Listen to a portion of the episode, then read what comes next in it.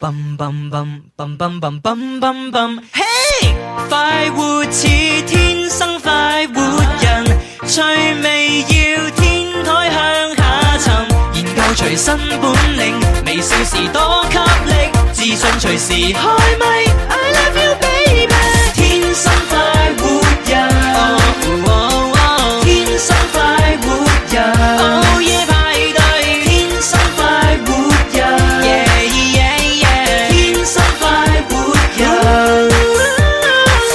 欢迎收听《天生快活人》节目吓，咁啊，因为咧今日咧喺呢个总台嘅十二楼嘅直播室度做节目吓，咁我自己咧就未系好适应嘅，我哋都好似唔係好識應。系咁，所以咧我哋咧就一定要试清楚啲咪先。诶，首先阿 D D，你讲一讲嘢先嘿，。我講緊嘢啦。系啦，OK 吓，啲聲冇問題。嗱，記住啊，诶，我哋嗰個直播室嗰個好特別誒嘅，點啊嗯同我哋流前唔同嘅咧，就係我哋唔可以太大聲吓。我啊哋嘅電瓶如果一超過咗嘅話咧，咁我哋嘅耳機裏边咧就會發生一啲咧就係炸類唔係係類似好似電話诶嗰個诶忙音嘅嗰種聲，哦即係嘟嘟聲就提醒你，诶嗱你個咪咧就太大聲啦。哦啊，咁所以咧，如果你哋咧即係聽到自己嘅耳機裏边出現咁嘅情況咧，記住咧離支咪遠啲，係啦，咁哦啊指乎試咪。又又試咪，系，OK，诶，等我試下係邊只先，係係 o k 哦，係啦，我見到啦，啊，指父係呢只，記住，係诶四啊，係啊四三二一，OK，咁啊，遊戲咧，係 one two one two，我發現我個耳機係聽唔到聲噶喎，又哦，咁你自己擰一擰嗰個掣，可能會聽到噶哎係吓，嚇啊因為我哋呢個最方便之處咧，每一個耳機咧下边都係控制嘅旋鈕，嗯擰大擰細咧就識隨專變吓，咁當然要條線接好咗先啦。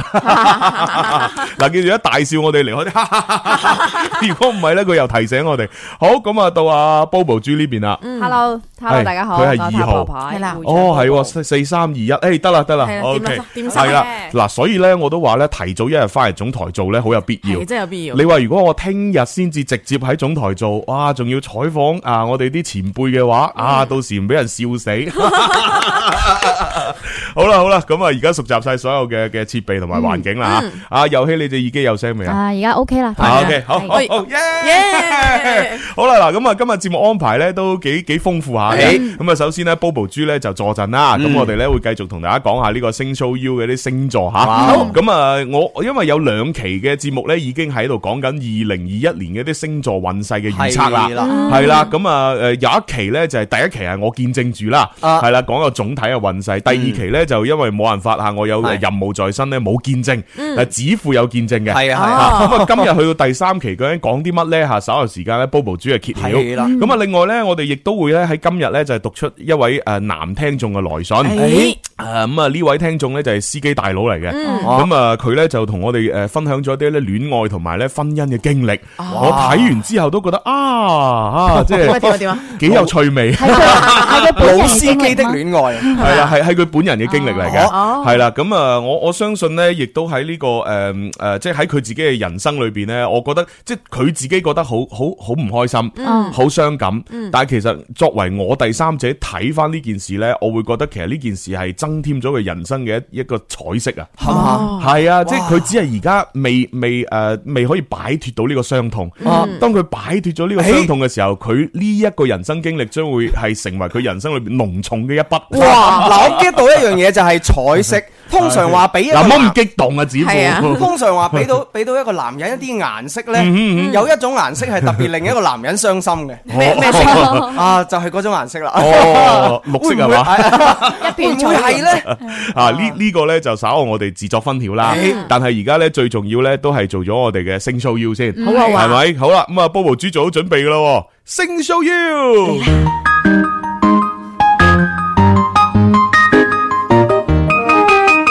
每晚看他夜觀天路，感知天空秘密滿布。你我身體裏藏暗號，拆解星座，完整無數。Where can we touch the stars? There is a translation.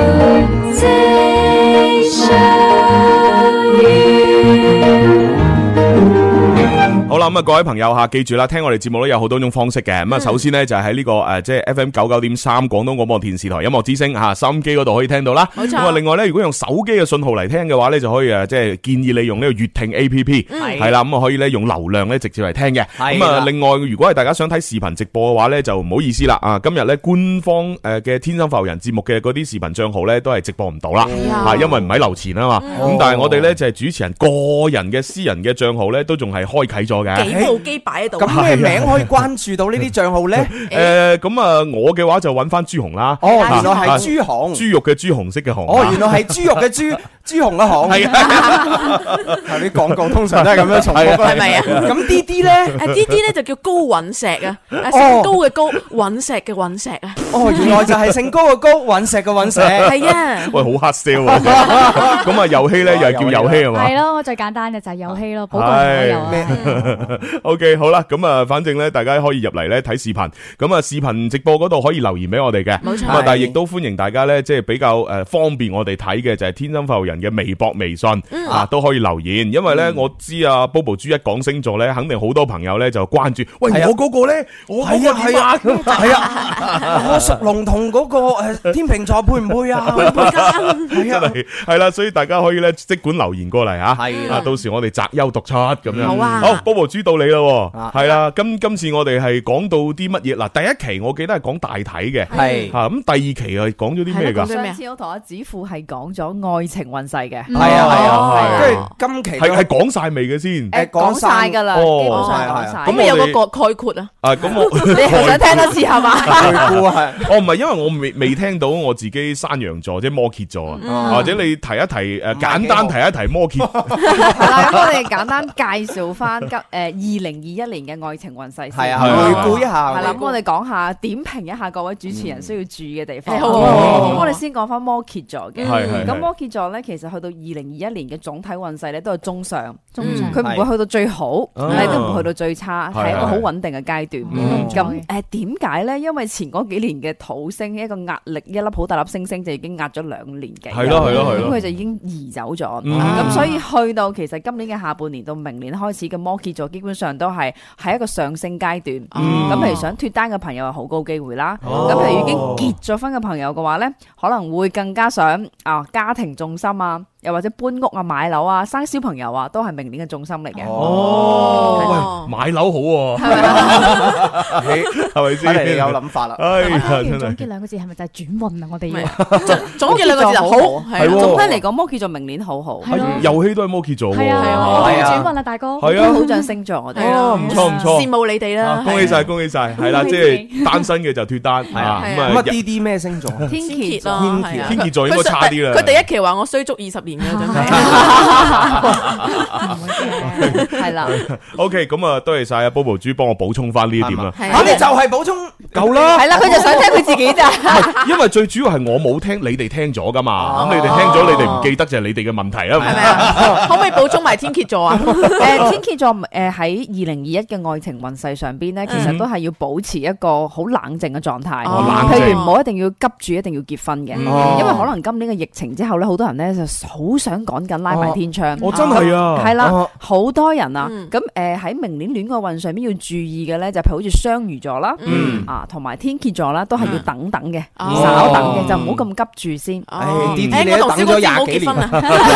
你等咗廿幾年啦，唔爭再等多廿年。因為我真係咧，就係誒呃身邊都有啲朋友咧，佢就係原本係諗住二零二零咧就拉埋嘅，咁啊但係因為咧就係疫情嘅關係，咁亦都即係唔想咁容易，即係咁多人聚埋一齊。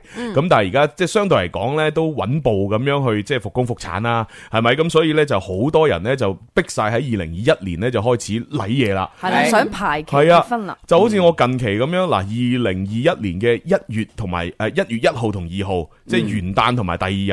已經有連續兩場婚宴啦，係啊，即係我手頭上嘅，哦咁你可想而知呢個婚慶嘅市場係幾咁 hot 咧。哇咁 -咁都係唔好勸佢哋冷靜啦，大哥。為咗賺錢，唔好冷靜啊，你哋。咁如果咁點樣可以揾朱紅主持呢個婚宴呢？ 誒，點樣啊？誒先搜殺我哋嘅微信號。 就喺朱紅嗰度私信就可以。係啦係啦，係發私信俾我啦。係如果有我微信號啊，私信吓；啊如果冇我微信號咧，就誒搜索呃誒 G E C 八八八呢個抖音號啊。係啊，嗱，如果朱紅呢啲通告時間太忙，揾子褲都可以嘅。系啊，好嘢好嘢。呢個愛情運勢呢個廣告幾好啊！了不起了其實都不起。啱嘅，因為話晒今日都係我哋二零二零年嘅最後一日啊嘛。 係啊，好開心啊！我係都啊，二零二零年終於都過去啦，係咪？咁我哋迎嚟新嘅開始，嗯咁亦都喺我哋最後诶，呃即係呢個二零二零年嘅最後一期節目裏边咧，多啲賣廣告。係明年我哋過個肥年 啊，啊，盤滿盤滿啊！係阿啊，朱紅每年都係過一個肥年， 每年我哋都肥好年希望同朱紅 一樣。係啊。嗱，我哋咧即係賣其他產品嘅廣告係唔得嘅，但係賣我哋個人嘅廣告係完全冇問題㗎。冇錯啊啦， OK，反正咧，大家咧多啲揾我嚟做 show 啊！ 哎好啦，咁啊，講完呢個诶，即係回顧啦。係嗯咁啊，本來就應該要開始今日嘅星座話題，但係大家睇下大鐘時間诶，哇，啊，準備要去廣告啦。咁快啊唉係啊咁快嘅快樂嘅時間，係啊，冇辦法，咁所以咧，我都只能夠咧就做一件事啦。誒咩事啊我要播一首周杰倫嘅歌。哦，係啊，點解要指名道姓係要播周杰倫嘅歌係咯點咧？解啊因為今日咧就收到一個即係诶聽眾，亦都算係一個好朋友嘅一個留言。嗯啊系啦，佢咧就诶系一個好靚好靚嘅媽媽嚟嘅。哇！哦係啦，佢就話诶、誒朱紅先生，我好想點首歌咧，就送俾咧今日生日嘅江其業哥哥咁樣。哦啊其實呢個江其業哥哥係佢嘅仔嚟嘅，哦，但係我我一睇張相，我以為係佢細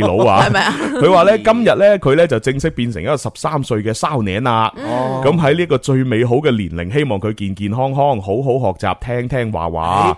哎係啊，點首周杰倫嘅歌，因為咧我同佢咧都好中意租姐倫嘅。啊，咁啊，而且咧要诶恭祝 FM 九九點三诶廣東廣播電視台音樂之星三十周年生日快樂咁樣。啊 OK 誒哎佢媽咪點俾個仔，會唔會就係周杰倫嘅嗰首歌係咧啦？， 嗰首 本來係嘅，誒咁跟住但我咧。唔播，係咯，冇理由咁易俾我哋估到嗯係噶啊，嘛係。啊咁容易叫佢天媽媽就話我梗係要播喺 Mojito，度係送俾大家。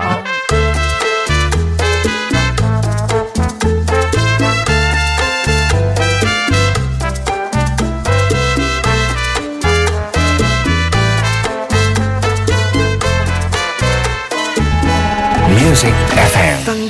而喺度有冷空氣。嗱，攞住啦，防汗手套、發熱圍巾，仲有温暖護膝，二十四小時隨時暖粒粒。哇，你好體貼啊！咁快就有嘅，只要打開微信，搜索快活頻道公眾號，click 入我哋快活 O 店，你想要嘅我哋全部都有，而且大部分商品廣東省內直接包郵，方便快捷。記住啦，微信搜索快活頻道公眾號，總有驚喜等緊你。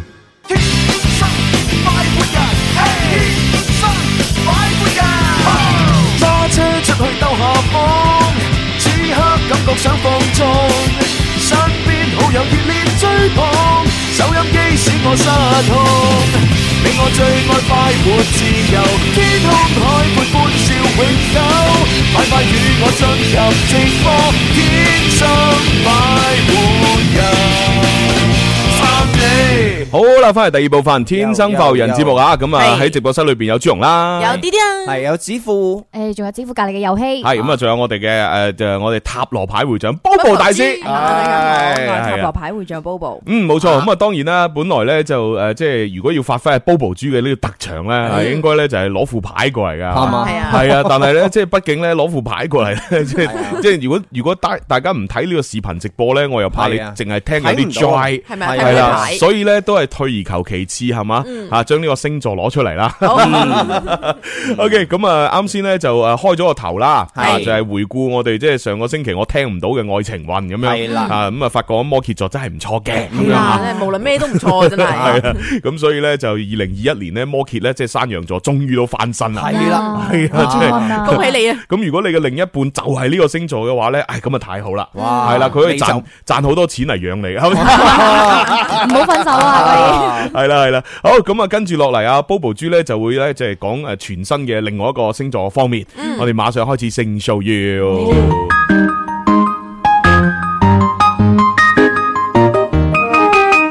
每晚看他夜觀天路，感知天空秘密滿布。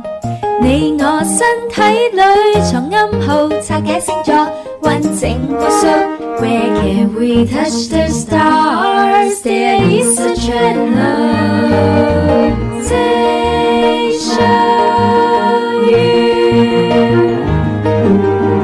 阿 Bobo Bobo 豬，我哋從邊個方面講啊？今日我哋我哋今日咧專門係講關於事業 嗯哎事業嘅一個十二星座嘅哇哦起飛運勢。啊，非常好，非常好最關啊。心㗎啦咁誒，按順序講啊，第一話係即係從啲最唔好嘅開始講起。我哋先講啲比較好嘅先哦啦。係哦啦，即係先甜後苦係啦，我啊。哦哋先講啲比較好嘅先啦。咁 OK 其他嗰啲都係要注意有啲乜嘢啦。好啊，好啊，好啊，最好嘅會係邊啲咧？系啦，咁我哋诶先講翻啱啱個摩羯座啦，嗯係啦摩羯座咧今年其實嘅事業運咧都係會好好嘅。咩都好啊！你哋真係，嗱我真係妒忌嘅唉啫。係啦，點解咧？其實最主要係前嗰幾年唔好，係咯，係咯，係咯，係因為咯只要前嗰幾年係唔好嘅，嗯嗯咁後期呢幾年你一定會慢慢會係出翻嚟，同埋會好翻好嗯多嘅。苦盡甘來係啦啦，冇錯，苦盡甘來。咁所以對摩羯座嚟講咧，有啲咩規劃啊，啊有啲咩打算啊，有啲咩大計啊，就要好好諗清楚好。啊，咁其實诶、呃即係诶喺未到二零二一年嘅時候咧，哦唔係喎，其實算係啊，點啊因為因為诶、呃我哋喺二零二一年嘅一月份，咁啊、即係我同阿蕭公子咧就即將會有一個啊新嘅電視節目咧，就要喺呢個珠江頻道嗰度咧哦就上映啦。係啊啦，咁啊，到時咧就係每逢星期六晚上嘅，應該九點四十分左右就要播出。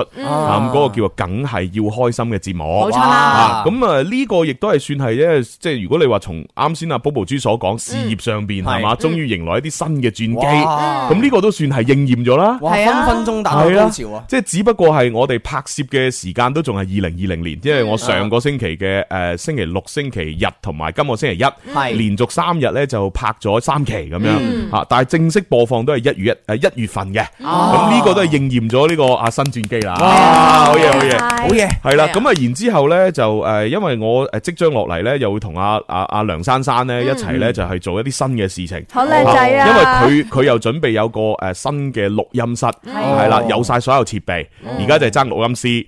咁我咧哦亦都會同佢準備合作咧，我就去做呢個錄音室裏边嘅一啲工作咁樣。哦係啦，即係有啲錄音嘅領域又涉獵到 啦，哇，正啊！係啦犀。利咁啊，跟住咧，即係诶，同阿梁珊珊除咗呢個錄音室之外，都仲有其他啲诶饮食方面嘅嘢會搞嘅。係係啦，咁都可以預告下啊！到時亦都會都將好多飲食方面嘅嘢帶到嚟我哋節目當中，係啦。咁啊，另外咧，仲有阿史提芬啊，嗯係啊，史提芬咧，大家都知佢即係诶呃之前啊係做主持人，而家咧就要做健身教練，係啦係咪？仲同人夾粉啦，開健身室添。啊哇系啦，咁咧就二零二一年咧，即將又同阿史提芬咧又會有啲合作，啊係啦，咁啊我咧又要去佢嗰度減肥 啦，咁啊然之後咧又會喺節目裏边咧就係即係诶同佢呢個健身室合作咧，就送一啲好嘅吓健身嘅套餐俾我哋嘅聽眾，哇係啦，嗱呢個又係新嘢喎。係啊，咁跟住咧，我亦都係呃诶诶诶认识咗一位新朋友，咁呢位新朋友咧好犀利嘅。嗯點啊？佢咧就诶、呃生長於一個富裕嘅家庭，嗯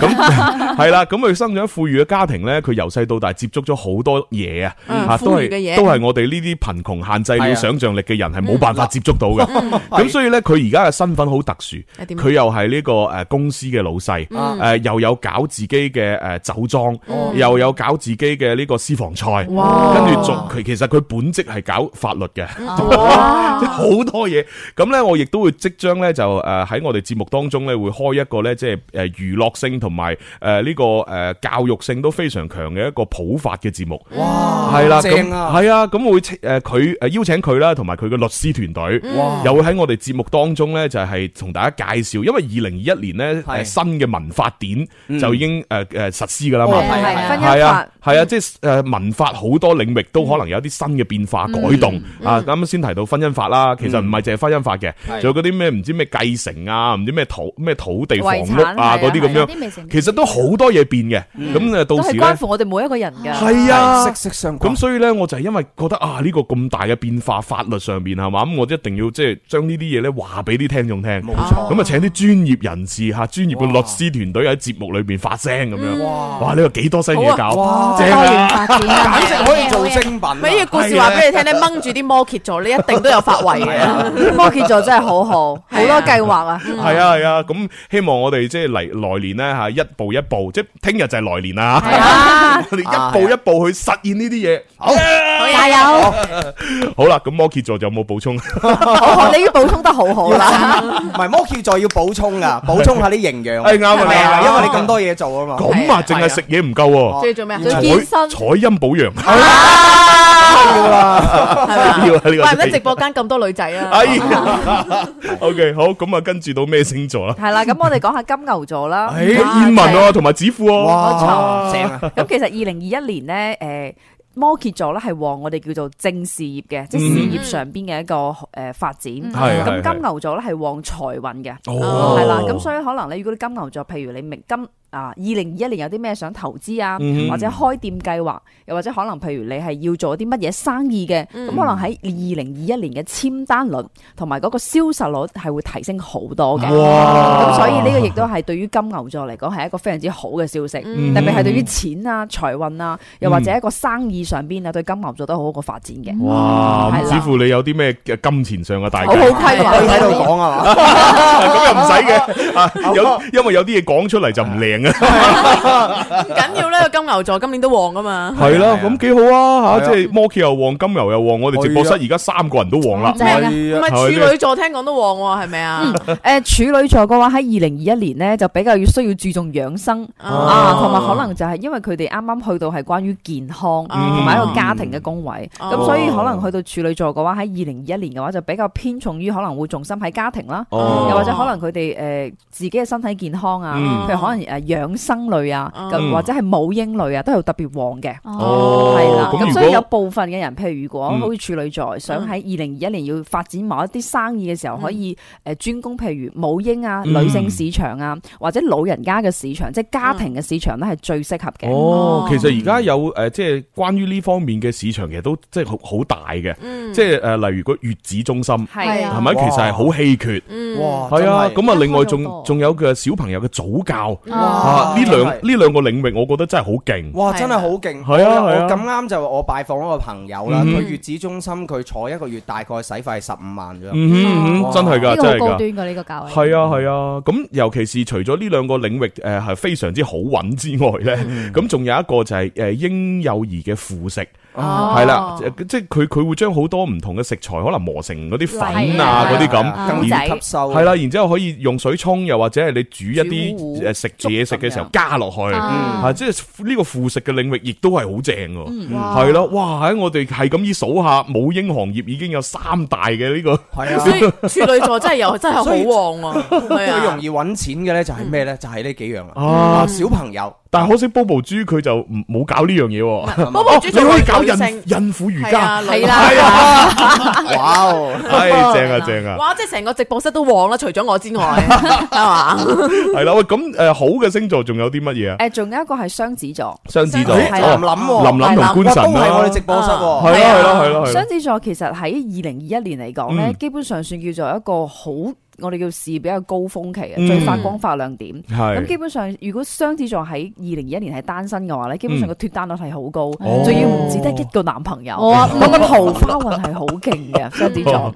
咁所以咧，從誒我哋嘅角度嚟講咧。嗯其實佢嘅貴人運，又或者叫做我哋叫做觀眾緣，喺明年係會更加一個高峰嘅。哇，掂啊掂啊，勁咁啊掂啊！嗱，你睇下《天生發育人》節目組已經咁多人啦，已經係喺呢個好嘅星座裏邊係啊，啦咁。所以我哋天入生人都節好目組咧係要夾過先入得係到啊嚟，。係即咪啊係？除咗 D D 唔得之外，咁嘅咩？咁嘅咩？係咁即係好嘅星座就包括嗱摩羯、嗯處女金牛同埋金牛金牛呢三個雙，子同埋雙子雙子已經四個啦。係嗯好，咁啊應該跟住嚟係咪要講啲唔好噶啦？係啦，講翻啲要注意嘅啦， 係唔啊好講唔好啦係啊。好緊張嘅係成個要人要都注。意可以避嘅，下係雷啊啊嘛因為係其實喺二零二一年嘅總體升漲啊，嗯即係總體升漲嚟講咧，係絕對好過二零二零年嘅。哦咁所以明年嘅運勢唔會去到話好差咁樣哦狀態。咁接下來係要講需要注意嘅星座。誒咪住先，我覺得咧，即係如果呢啲需要注意嗰啲咧，同我哋呢啲咁好運嘅誒接誒拼埋一齊咧，會唔會對我哋有影響，咩咩咩對沖咗係啦，咩咩所以唔好啦，我都係聽首歌先。激氣啊！真係嗱，咁啊，啱先啊，嗰個誒周杰倫嘅歌咧，我聽咗個前奏已經冇咗啦，咁係啦，所以呢度我補充補翻俾大家聽啊。哇，正 啊！嗱，咁我哋即係主呢首歌主要作用咧，就係聽眾嘅點歌之餘嗯咧，亦都係間開嗰啲好同唔好嘅星座啊。啲磁場冇黐得咁埋。 系啦，阿 D D 咧就俾我哋間開咗啊啦，哎呀就係我哋隔離佢。O K，聽完首歌翻嚟，诶，同大家分析下十二星座裏边仲有邊啲係需要注嗯意嘅。好，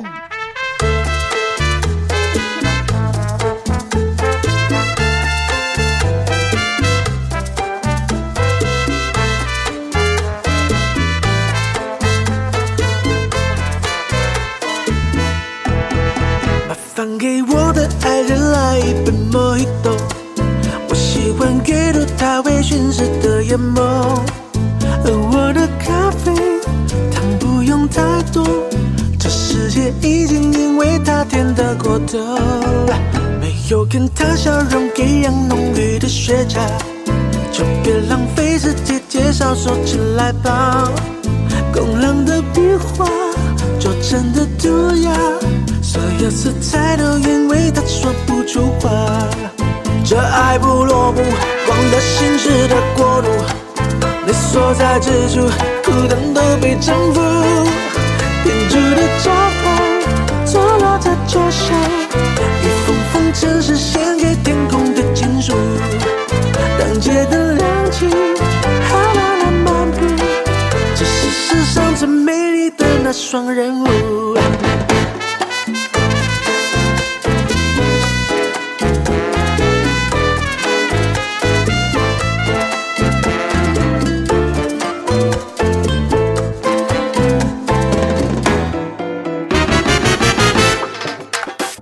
别忘带了拉赞，刚到总理摇椅，在这 headphone 是奔跑目的，古董如他们在时光相继，我想上辈子是不是就遇过你？Yeah，喧嚣的海报躺在慵懒的阁楼阳台，而你是我脚下笔下的那一片海。麻烦给我的爱人来一杯 Mojito，我习惯阅读他微醺时的眼眸，而我的咖啡糖不用太多。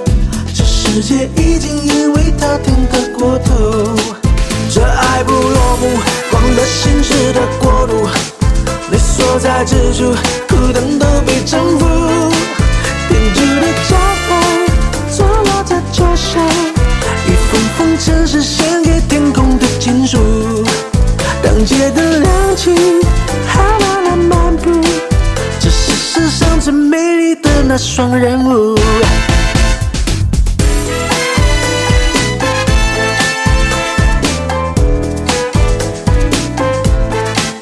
天主的招牌坐落在桌上，一封封城市献给天空的情书。当街灯亮起，海浪的漫步，这是世上最美丽的那双人舞。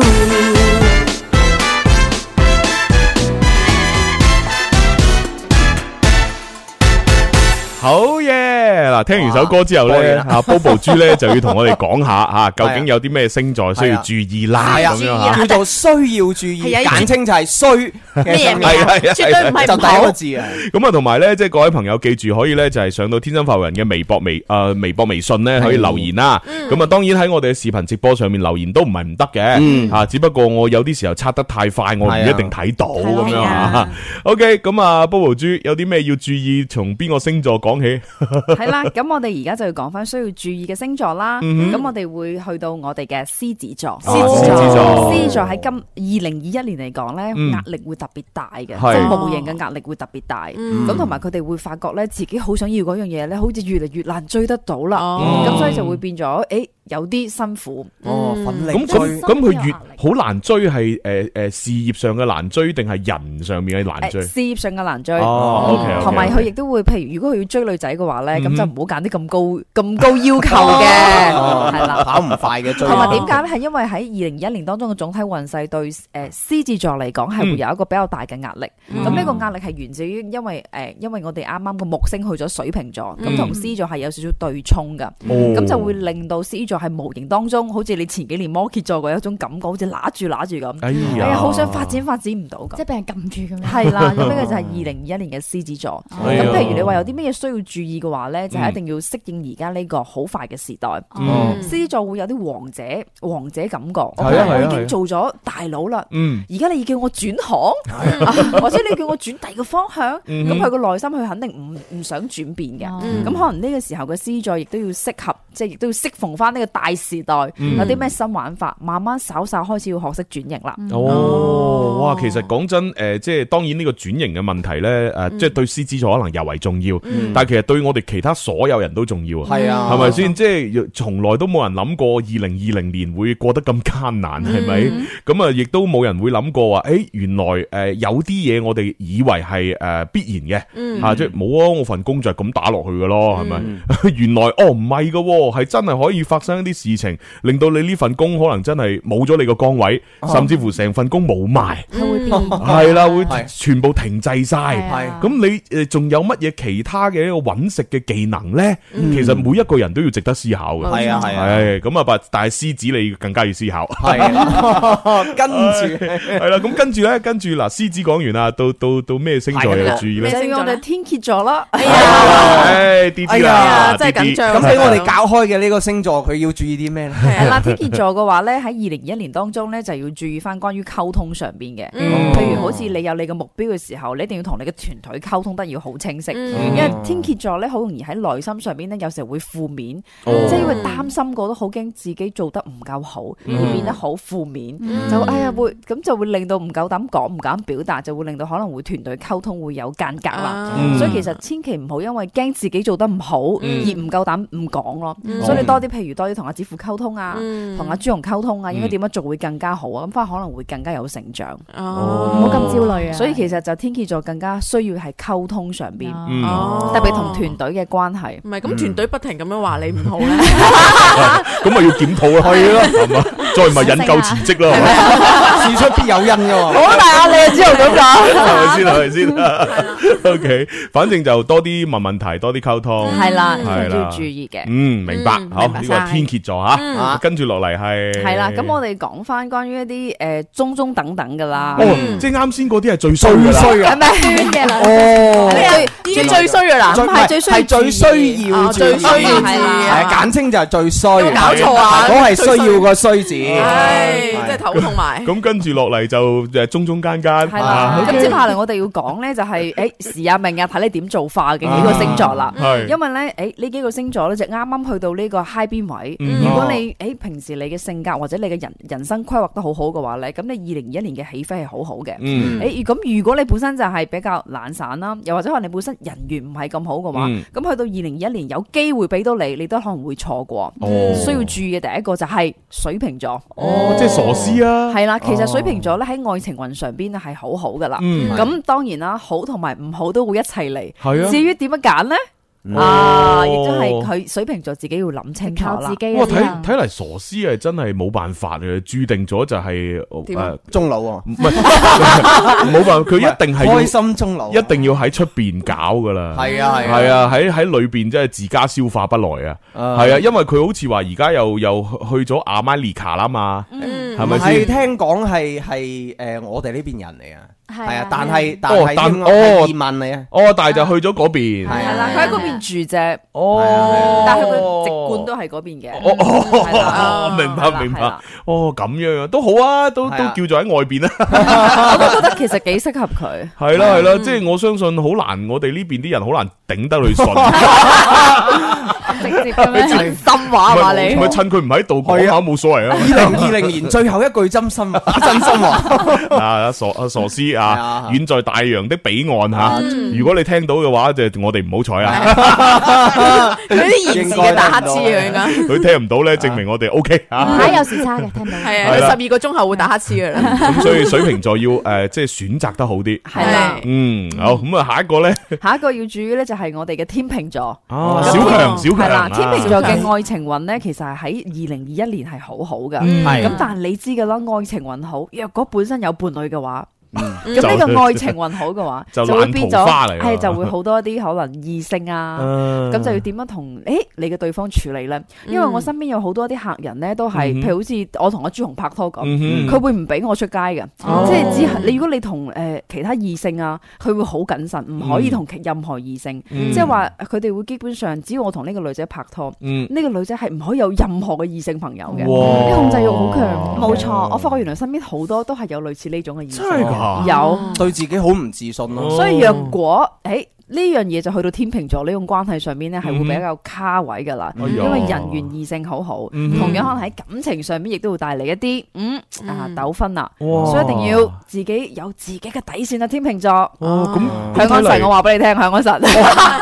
向安神都 係天平嘅，啊啊哦，所以香港城其實如果從即係如果對於我哋譬如做主持嚟講嘅話咧係，其實誒人緣好係真係好好係啊係啊嘅，即係係啊粉絲運啊。嗯咁對於可能有一啲有伴侶關係上面嚟講嘅話咧，咁亦都係要注意噶啦。嗯咦，咁睇嚟我要出手相助啦，哎係嘛？既然佢咁咁多爛桃花，我幫佢分 緊， 分擔啊，係啊，呢啲嘢冇計啊，係啊，冇計嗯啦，小強我好兄弟，係啊係咪？義不向容安辭啦向安小強神又咁熟，係嘛？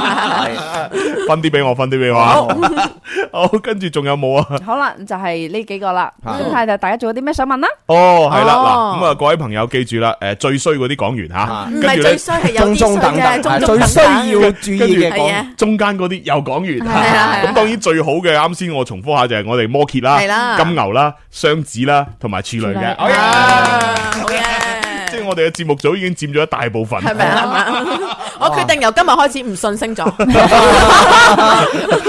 哋匯集咗最好同埋最衰嘅啊阿 D D 嘅天蝎 啦。我今日開始唔信星座啦，靠自己啦，靠自己。好嗱，咁啊呢個時候咧就俾大家可以發留言過嚟咧，就問問題啦，嗯係啦，咁我哋喺廣告時間裏邊咧都會睇下，即係擇優讀出啦嗯，因為呢個時間真係唔係好夠，冇錯誒，咁啊，同埋咧今晚誒，我哋喺呢一個誒。誒誒地鐵一號線嘅呢個東站東站係啦嗯嗰個商場裏邊咧有活動，係啦係啦，咁啊七點到九點嘅，大家如果得閒嘅就過嚟玩下啦。嗯係咁啊，我哋要去去廣告先，轉頭翻嚟繼續玩。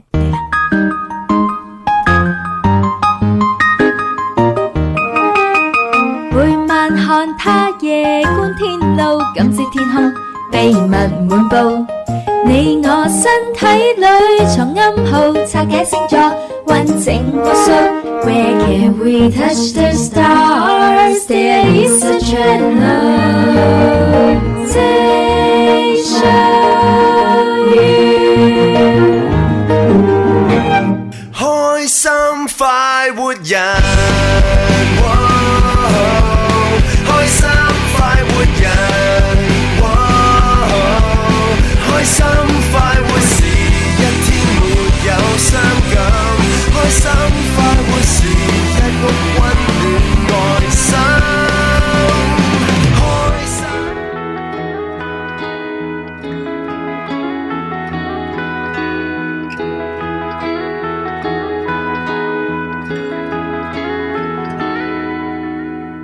站在樹林內，就如沒氧氣，在夕陽下寂寥吧，沒權利見你。早知高的山低的谷，將你我分隔兩地，失去人情味。你那貴族遊戲，我的街角遊記，天真到信真心太兒戲。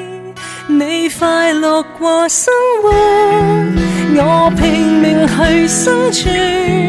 幾多人位於山之巔，俯瞰我的疲倦，渴望被成全。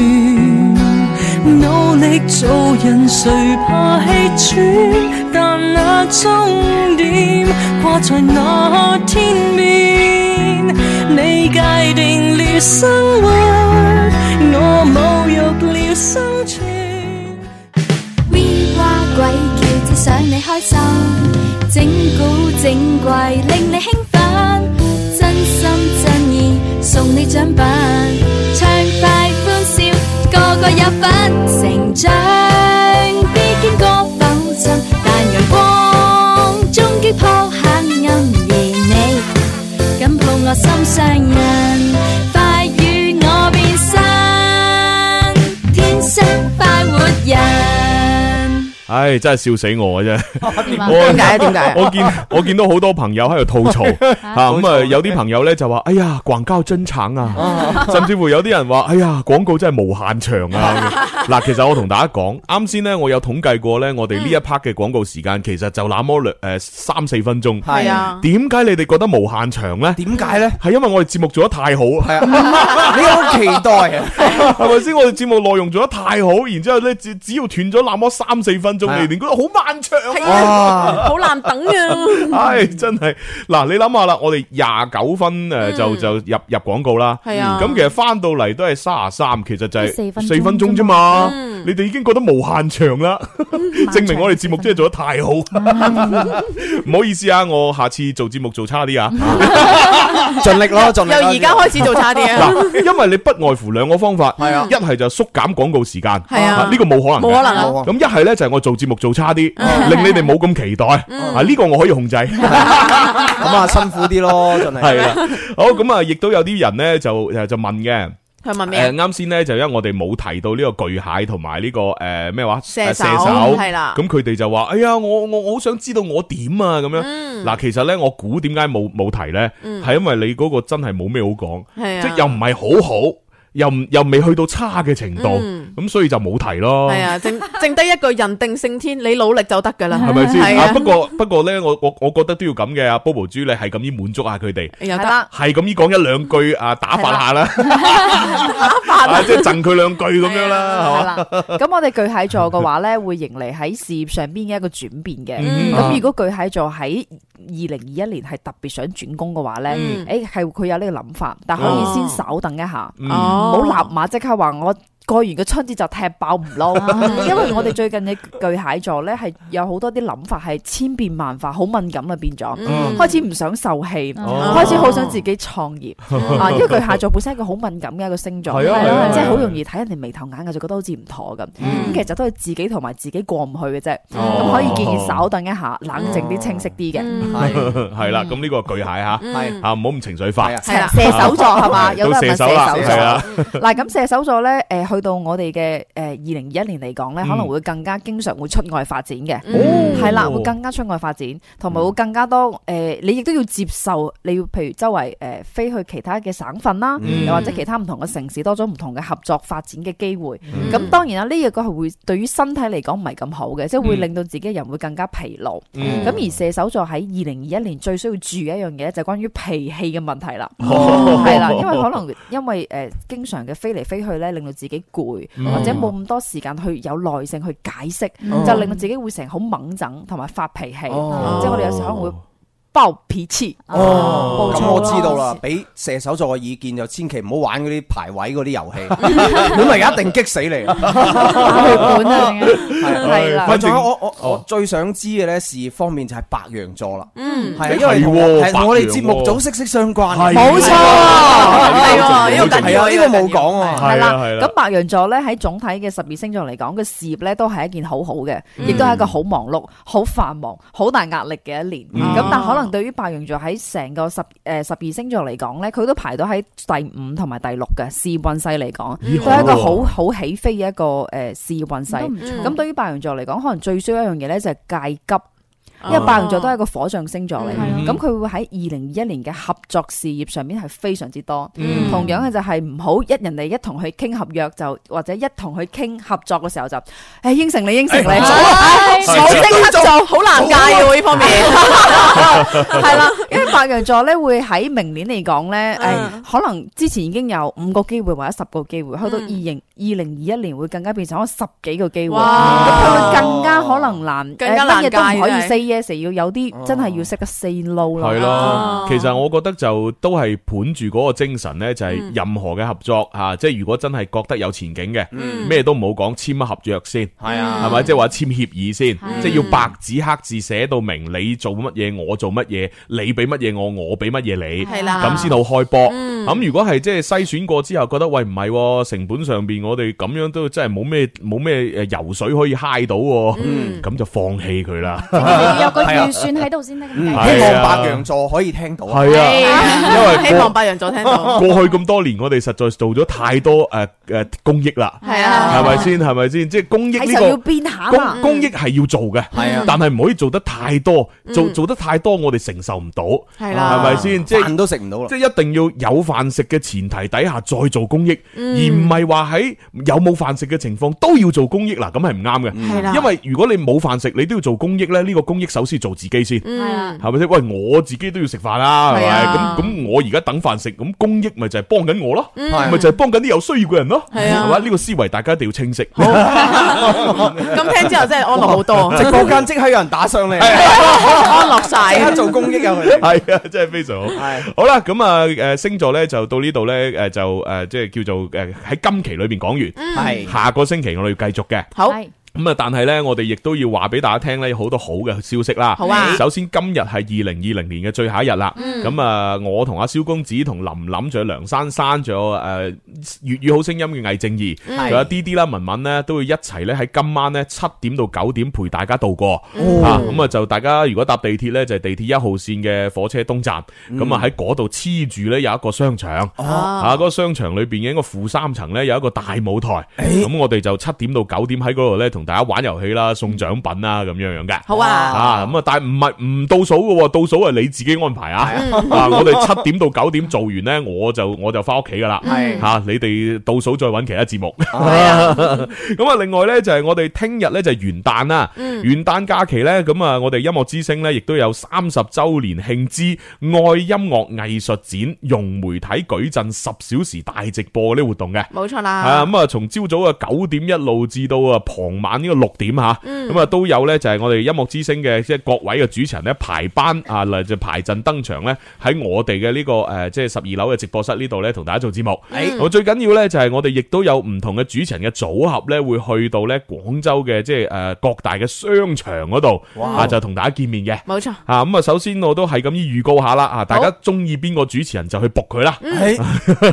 嗱，如果我花心啲都中意咧，啊都 搏都搏係啊，搏晒佢分身去冇錯啊，咁啊呢個九點半左右啊，咁啊就係诶呢個變量同埋晒 ankle，嗯啊去到呢個匯美國際服裝城。啊，咁然之後去到十點半呢，咁就會由阿陳露賢同埋阿阿陳燕文，誒兩個成雙雙陳喎，係係啦，咁啊去到五月花商業廣場 À. 啊，跟住呢，十一點半，亦都係誒變量同 s a n c o 啦，去到粵匯城，咁啊再下邊啦，誒就去到十二點半，十二點半呢，就係阿露賢同埋阿燕文就去北京路天河城。Ừ. 嗯咁然之後再到後邊呢，就係一點半，一點半啊張宇航同埋梁宇聰相遇喺佛羅倫薩小鎮。嗯 哇哇呢、個有啲遠啊！广州飞车 係 啦，咁啊，跟住兩點半有林林、蕭敬元喺白雲萬達廣場 Ừ. 嗯啊，跟住呢，诶三點嗱唔係三點半 Ừ. 啊嗯，係三點啊，咁啊我同阿文文就去到恒寶廣場哦 Ờ. 啊，點解要三點呢？因為我夜晚有場婚宴啊。Ờ. 哦啊，系啦，我即系要赶场，唔好意思明吓白。系咁啊，跟住呢就係去到呢個四點，ừ, 嗯四點呢就係阿當同 Showman 喺海印都匯城，ừ, 嗯啊，跟住再落嚟嘅，哇喺四點半又。我繼續又又點啊！啊哦，又點海印都會食啱啱啊！嗯四四點同四點半啊，Ừ. 嗯咁然之後再下邊係五點半就係多樂斯同何藝慈哦 Ờ. 啊，就喺安華匯。Ừ. 嗯系啦，咁啊，再後邊啦，六點嘅四十分左右就係阿當同埋 Showman 嘅诶珠江爬題，嗯哇，真係豐富，非常之豐富。各位朋友，中意邊個主持人去 book 佢啦，係啦 book 佢 啦 可以影相，可以簽名啊嗯， 但係記住千啦千祈唔好大呼小叫。係啦。啊，OK，好啦，講晒呢啲所有嘢，我哋要馬上開始情牽一線噶啦喎。好啊，我相信一定有一个路口系我哋共同经过，我相信一定有一首歌系我哋共同聽過。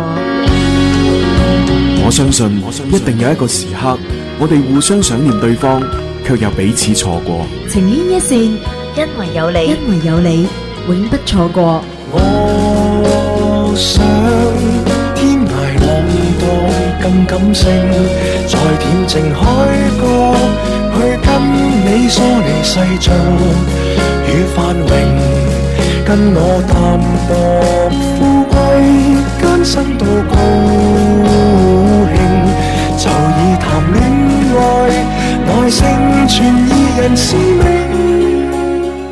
呈牽一線頭嗰個方式咧，可以有好多種嘅，咁啊，即係比較老土嘅嗰種咧，就會係誒寫信啦，咁啊，不過寫信紙質信咧， 其實都唔方便，嗯咁啊，稍為冇咁老土嘅就係電郵啦，啊，就係 email 吓，誒九九三 at isorange.com 可以寫過嚟，冇錯咁而家最最方便嘅當然就係微博啊、微信啊發私信俾我哋啦，嗯吓各位主持人嘅私人微博、微信，咁啊，跟住嚟讀出呢封來信咧，就係呃誒一個叫做 Yellow 嘅朋友， Yellow 係啦，即係黃色，阿黃啊，係啦，點解佢叫 yellow 佢都必咧？流玩。係啊，阿黃係咪會唔係佢開部車係黃色嘅咧？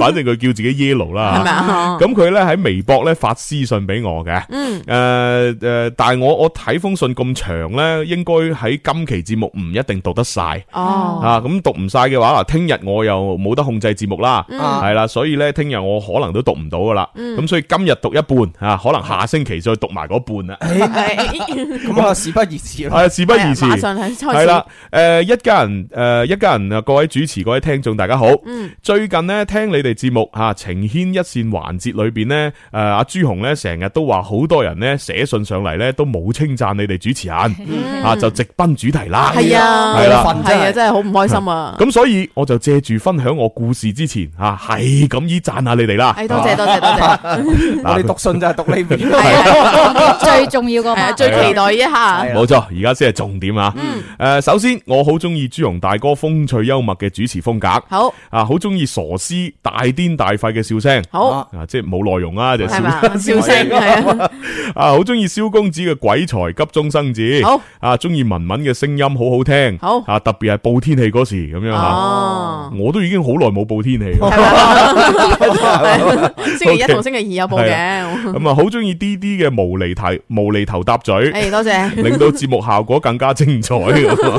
無厘頭啦無厘我負責嗯 O K，我咧係一個司機佬啊，咁啊嗱，我我覺得司機佬咧唔係太好，因為加個大字係，啦，司機大佬，即係我要專稱佢為司機大佬。啊哦，佢可以話自己司機佬啊。嗯係咯，诶、我嘅駕齡咧有十年，啊哇稱得上係老司機。係啊係啊，係時候帶帶大 家啦， 咁老司機啊！係啊诶、第一次聽《天生發育人》節目咧，係喺二零一一年嘅時候。嗯诶，嗰、時时咧，我開住部貨車啊，就去德慶嗰度送貨。啊咁啊，隔诶咩喺隔離咧嗰個跟車仔诶、誒就領呢個電台領到 FM 九九點三音樂之聲。嗯咁啊，但系咧，诶，德慶嗰度嘅調頻咧就轉變成為九六點九嘅咁樣哦啊，我都知吓呢個。咁啊，嗰時咧聽林 Sir 做節目咧，覺得好搞笑嗯啊，咁啊專門喺度整蠱啲聽眾嗯啊，而聽到朱紅把聲咧，我一直咧都以為佢係一個高大威猛嘅男 士。係啊，仲仲要係靚仔，估中咗啦係啊後來啊睇到個樣咧，先知哦，原來個死肥佬。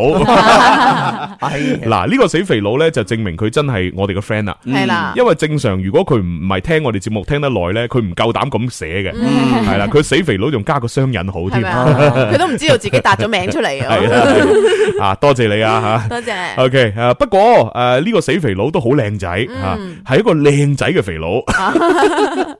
唉，雖然咧我同朱紅一樣都係一個肥佬，啊嗯诶，但係咧我就冇你咁靚仔啦。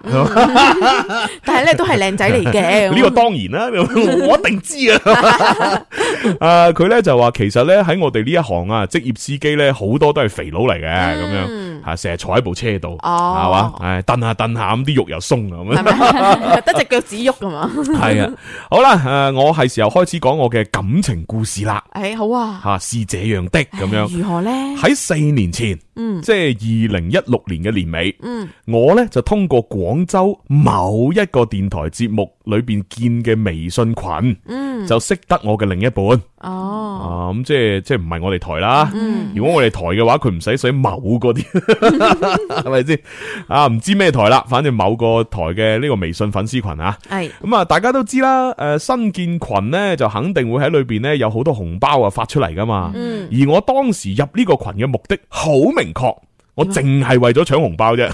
咁純粹嘅，你做得好，啊證明呢個電台嘅嗰嗰個群都有啲失敗 啊係咪啊！ 啲人入去純淨係搶紅包，哦係咯嗱，我哋節目嘅群又唔同咧，誒為咗咩啊？大家入嚟除咗搶紅包，仲係為咗要同我哋拉近距離。哦冇錯啊仲要為咗讚阿朱紅， 係啊，嗱，呢啲就係唔同電台之間嘅區別啦，嗯成功嘅電台就係咁樣嘅。係咪先？係咪先贊 同，？O K 吓，後來吓呢個粉絲群裏边咧又組建多個個 V I P 粉絲群。哦，系啦，咁我哋喺呢個 V I P 群裏边咧，就分享各種嘅生活啦，同埋資訊嗯啊嗯。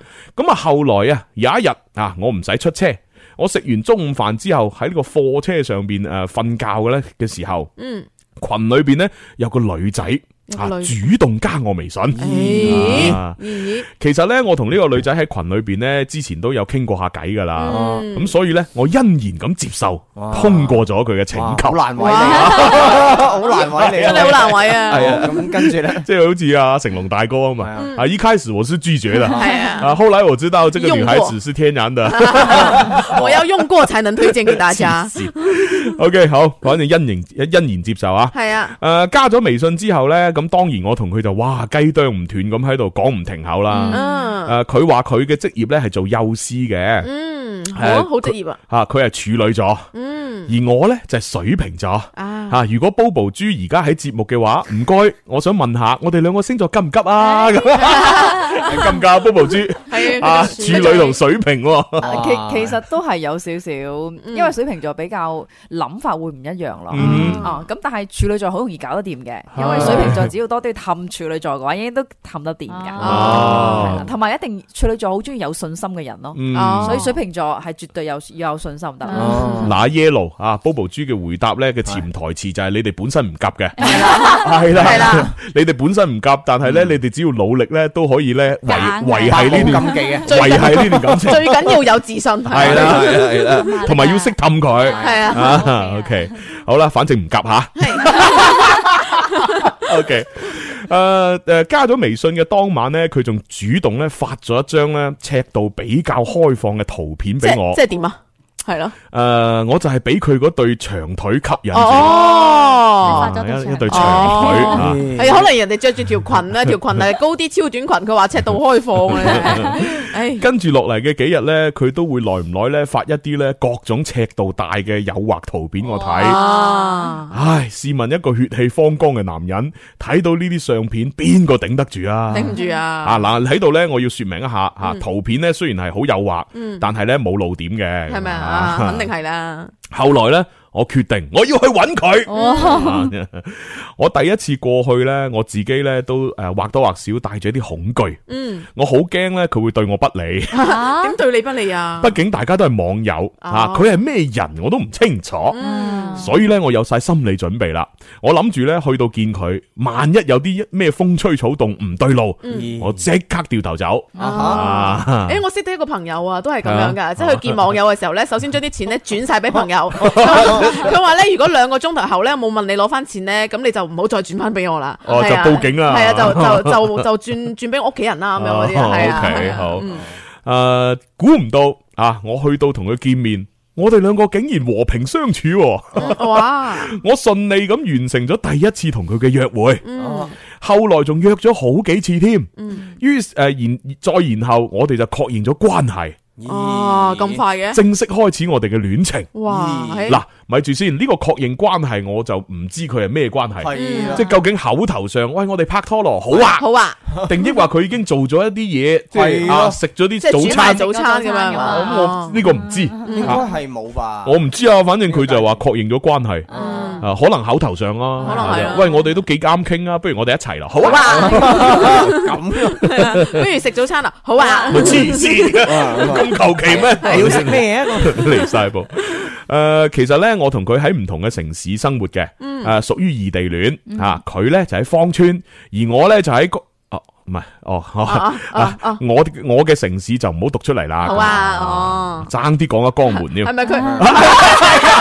算啦，我哋唔好讀啦，唔好讀啦。係啊，完全聽唔到，聽唔到，聽唔到。跟住跟住係啊啊，個女仔喺芳村吓，阿 Yellow 即係我吓，啊就就喺嗰度啦吓。啊咁啊，我哋拍拖嘅時候咧，每日都係以微信嚟聯繫嘅，啊，聯繫到冇流量啦，啊，啊就會發短信。冇流喂，睇嚟好兩小無猜啊！睇嚟佢哋發好多圖片同視頻喎，係啊咯，所以冇流量冇咁犀利流量嘅，喎。呢個年代冇流量真係好犀利嘅喎。係啊係咯辦個無限 流量套餐有幾難？個貨車度冇冇系流量，啦，係咪啊？ ？OK，好啦，反正啊冇流量就發短信。嗯 Ừ. 而我呢，每個星期嘅星期六或者日呢，都會揾一日呢搭大巴過去揾佢。嗯 Ừ. Dạ. 哇，辛苦係啊啊！你唔揸部貨車過 去，咁樣嘅情況呢，持續咗大概係大半年啦。Ừ. 嗯咁去到二零一七年嘅勞動節啊，佢媽咪呢就話要嚟我屋企見我。Ừ. 嗯，其實呢，诶、诶，过去嗰大半年呢，我一直都冇去過佢屋企嘅。哦啊，佢媽咪呢都係後來先至知道呢，佢個女同咗我一齊嘅啫。Ừ. 嗯咁啊、我都欣然答應啦。咁反正呢，就誒喺見完佢阿媽之後，咁佢阿媽呢就話誒、啊最好呢，我有部車嚇、嗯啊方便日後誒嘅嘅嘅即係生活啦。咁、嗯另外呢，誒誒唔係咁，所以我喺八月份嘅時候就買咗部車，Ừ. 嗯開始供啦。吓嗯咁啊誒，即係供三年，每個月咧接近兩千四咁樣嗯，兩千四 OK 啦 Ừ. OK Ừ. 啦，嗯唔係好高啫吓。誒嗯，二零一八年嘅三月啊，我哋咧到咗踏入婚姻嘅階段，嗯，我都幾快㗎 吓。誒係喺我誒誒，我哋咧係喺我呢邊嘅城市註冊登記嘅，嗯哦，啊即係江門啊，係啦，然後咧，然後咧，我哋扮唔記係啦得，然後咧，我唔知邊度嚟嘅，係係啦江門係邊度嚟㗎係啊未聽過嘅，之後咧登記完咧，我哋準備擺酒啦。嗯誒、我哋呢，其實雙方原本都同意係旅遊旅遊結婚，嗯跟住翻到嚟再求其呢，就係、請自己最熟嘅親戚食餐飯就算數。啊，點知到後來點啊點啊點啊，都係擺咗卅 圍，Ờ, 求其 好有錢啊，到三圍係啊，求其都三十圍係。咁如果唔求其咁點算？係咯，反正一百幾圍，唉，不過算啦，唔緊要啦，開心就得啦，嗯咁樣嚇。Ừ. 結咗婚之後，我就換工作啦，啊啊，我入職咗公交車嘅行業。Ờ. 哦，你點啊？公交車哦，好唔係唔係廣州啊，啊啊係嗰邊啊。哦 à, OK，公交車行業。後來機緣巧合之下呢，我我我仲仲要轉咗去跑呢個機場大巴添。嗯，可惜嘅係啊，我哋結婚之後呢，一直都係分隔兩地。Ừ, 佢話佢要留翻喺廣州度做嘢，嗯與此同時呢，要照顧老人家。ừ. 嗯啊，因為佢係一個獨女啊，啊哦即係獨生女。Ờ. 哦咁啊，然之後呢。誒誒、呃我咧就同意咗佢翻廣州做嘢。咁其實咧最主要都係唔放心佢兩位老人家啦，因為咧佢哋兩個行行動都唔係好方便。啊，我嘅外母即係佢阿媽啦，係誒條腰啊有事，嗯係啦，咁啊所以行得唔係好好。咁啊，我外父即係佢老豆咧，啊因為之前咧跌倒過啊，哦啊但係又唔肯去醫院喎，嗯導致神經影響到行路。嗯就係咁啊！我又係要每逢休息嘅時間，先至能夠過去诶芳村嗰邊咧，就揾我老婆。咁當然啦，有啲時候我老婆亦都會翻嚟我呢邊，嗯啊，不過咧都係住一兩晚咧就翻去啦，咁樣。嗯呢一種情況持續咗年幾啦，咁樣，直到舊年外父因為病痛啊，喺醫院嗰度咧就係醫治住院啦，嗯但係喺半年之後咧，最終咧都係不治就走咗啦。哎呀，咁啊，搞完咗身後事之後呢，佢哋兩母女呢就話想出去旅遊散心。嗯咁啊，由於我工作嘅原因呢，啊吓就未能夠陪同佢哋出遊。嗯咁啊，其實佢哋兩個自己呢就去咗馬來西亞嗰度玩。哦，誒，但係呢，嗰時啱好撞正呢，就係呢個新冠病毒嘅一個爆發期。嗯我非常之擔心啊。咁啊，後來呢，就誒誒、呃個個呢都要做居家隔離啦。ừ. 嗯哦咁、我呢邊嘅工作亦都係開始暫停嘅狀 Ừ. 態咁樣。嗯咁啊啊，而家又準備要去廣告咯喎。係啊誒嗱，反正封信就讀到呢度，Ừ. 嗯係啦，佢哋而家即係佢即係讀到佢哋結咗婚啦，Ừ. 嗯但係都仲係保持住異地戀咁樣嘅狀態，嗯係啦，耐唔耐即係見一兩晚啊，咁啊，然之後就可以即係佢又過嚟廣州，或者係個女仔過去啊江門嗰邊咁 Ừ. 樣，嗯咁究竟跟住嚟要發生咩事呢？咩事？咁啊，下下星期等阿 Bobo 豬再上節目嘅時候，我哋再喺佢面前讀呢封信。 啊，咁啊，今日我哋節目時間吓到到呢度就結束啦。係啊咁啊，最後送首歌俾大家聽。咁我哋咧就诶就將支咪亦交俾阿當同埋 Showman 嘅相當當風風騷 show。聽日十二點提早啲，十二點到兩點诶就我會喺總台呢度同大家見面啦。好啊，聽日見啦，聽日見拜拜。